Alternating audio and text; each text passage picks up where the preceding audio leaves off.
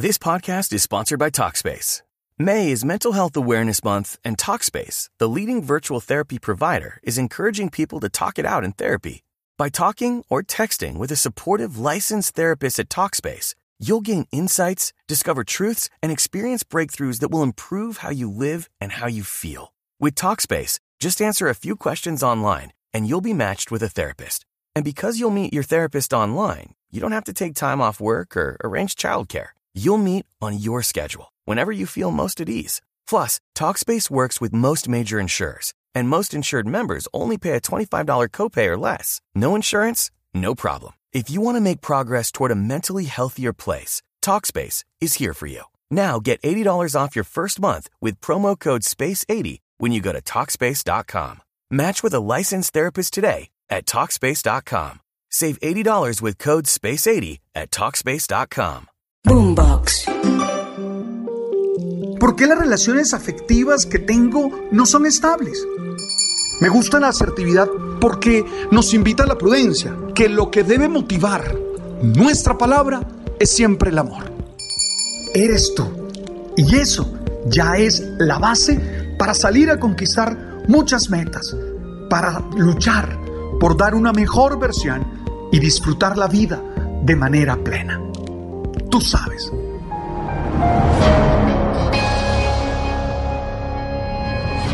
De los momentos que más recuerdo de mi infancia son las correcciones de mis padres. Tengo que decir que era un niño común y corriente, capaz de hacer las mejores cosas, pero también capaz de desobedecer, de descacharme y ocasionar algún problema. Pero me emociona mucho la manera como mis padres me corrigieron. Siempre me hicieron sentir que me corregían por amor. Hoy vivo en una sociedad en la que está mal visto corregir. De alguna manera se sospecha de quien corrige. Casi que es como un atentado corregir a una persona. Y lo primero que yo tengo que decir es que creo que es necesaria la corrección. En el proceso de crianza es necesaria la corrección. En el trabajo es necesaria la corrección. En la amistad, en la relación de pareja, es necesaria la corrección. Esto es, los seres humanos no somos perfectos. Los seres humanos fallamos. Los seres humanos nos equivocamos, actuamos de manera errónea y necesitamos siempre que alguien que está a nuestro alrededor nos haga ver la situación y nos diga, aquí te equivocaste. Y se nos genere allí una lección de vida. El problema no es corregir. Insisto en que es necesario. Lo importante es saber corregir. Y entonces quisiera plantearte aquí cuatro acciones que para mí son fundamentales en el ejercicio de la corrección. La primera, creo que lo primero es ser capaz de corregir desde la certeza de que hay un error. Eso implica hacerlo desde los datos, desde lo objetivo, porque muchas veces el otro no se ha equivocado, sino que simplemente tiene una interpretación de la realidad distinta a la tuya. Entonces, lo primero que uno tiene que hacer para saber corregir es entender que sí hay un error y señalarlo objetivamente. Para eso ayuda mucho el lenguaje de los datos. Oye, no se trata de que yo creo que fallaste. No, mira, hundiste más mal este botón y esto ocasionó tal problema. Dijiste esto, como consta en la grabación. Sí me hago entender que haya una falla real y verdadera. Porque si no, corremos el riesgo de entrar en discusiones subjetivas que no nos van a permitir crecer. Entonces, lo primero es que, por favor, haya una certeza del error. Sí, eso es lo primero. Lo segundo, que seamos capaces de hacer esa corrección con un lenguaje que tenga tres características por lo menos. Una, que sea asertiva, es decir, que se diga la verdad en el momento oportuno, en el lugar oportuno, con las palabras oportunas, con las emociones oportunas, con el tono oportuno. Es decir, que no se trate de una corrección que te ridiculiza, que te avergüenza, porque esa lo único que va a lograr es que tú te sientas herido o herida y no aceptes la corrección. Entonces el lenguaje de la corrección es siempre asertivo, es firme, muestra tu error, pero lo hace en las circunstancias adecuadas, en las circunstancias correspondientes. Lo segundo, que siempre sea propositivo.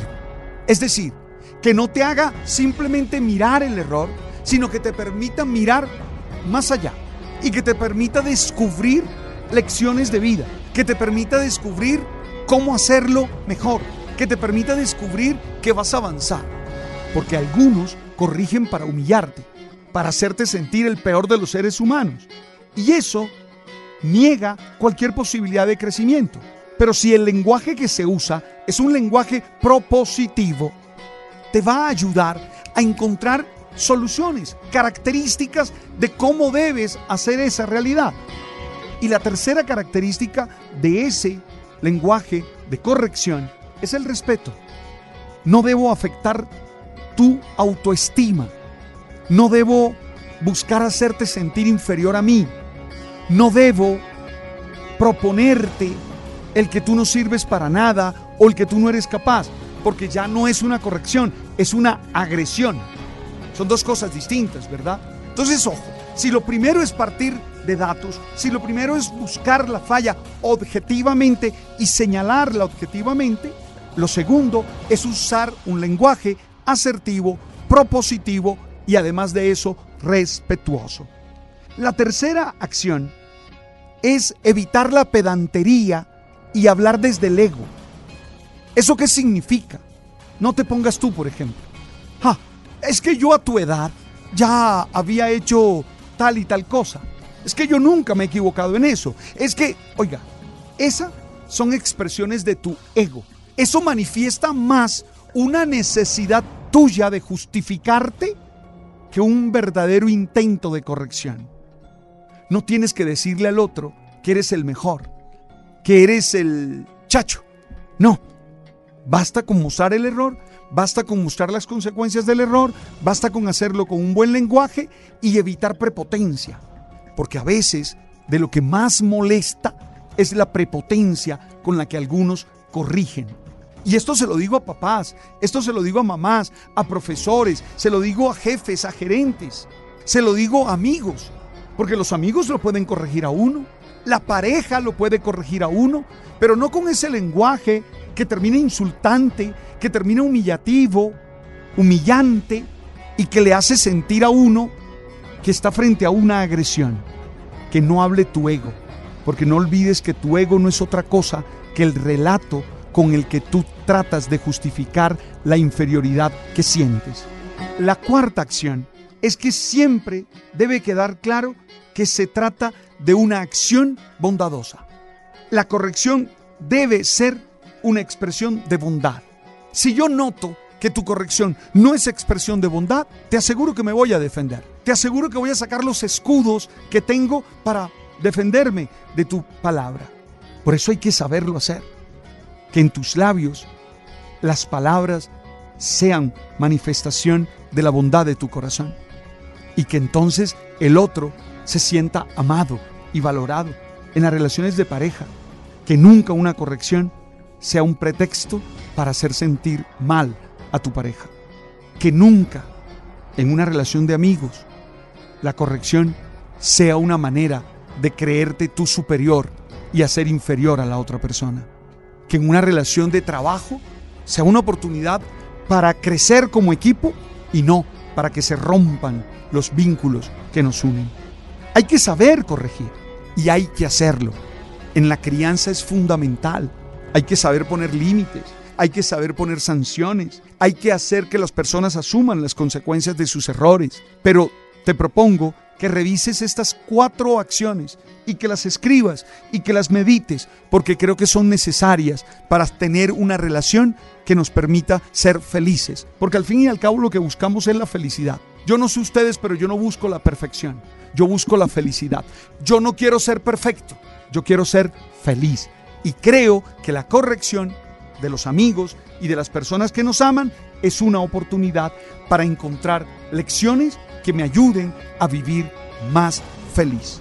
Oye, gracias por estar allí, gracias por compartir conmigo este ejercicio, gracias por hacer de este mensaje un alimento para el alma y para el espíritu. Gracias por compartirlo con tanta gente. Gracias por seguirnos en el canal de Spotify, en el canal de Deezer y en el canal de Apple. ¡Hey! Tú sabes. Boombox. With Lucky Land slots, you can get lucky just about anywhere. Dearly beloved, we are gathered here today to. Has anyone seen the bride and groom? Sorry, sorry, we're here. We were getting lucky in the limo and we lost track of time. No, Lucky Land Casino, with cash prizes that add up quicker than a guest registry. In that case, I pronounce you lucky. Play for free at LuckyLandSlots.com. Daily bonuses are waiting. No purchase necessary. Void where prohibited by law. 18 plus. Terms and conditions apply. See website for details.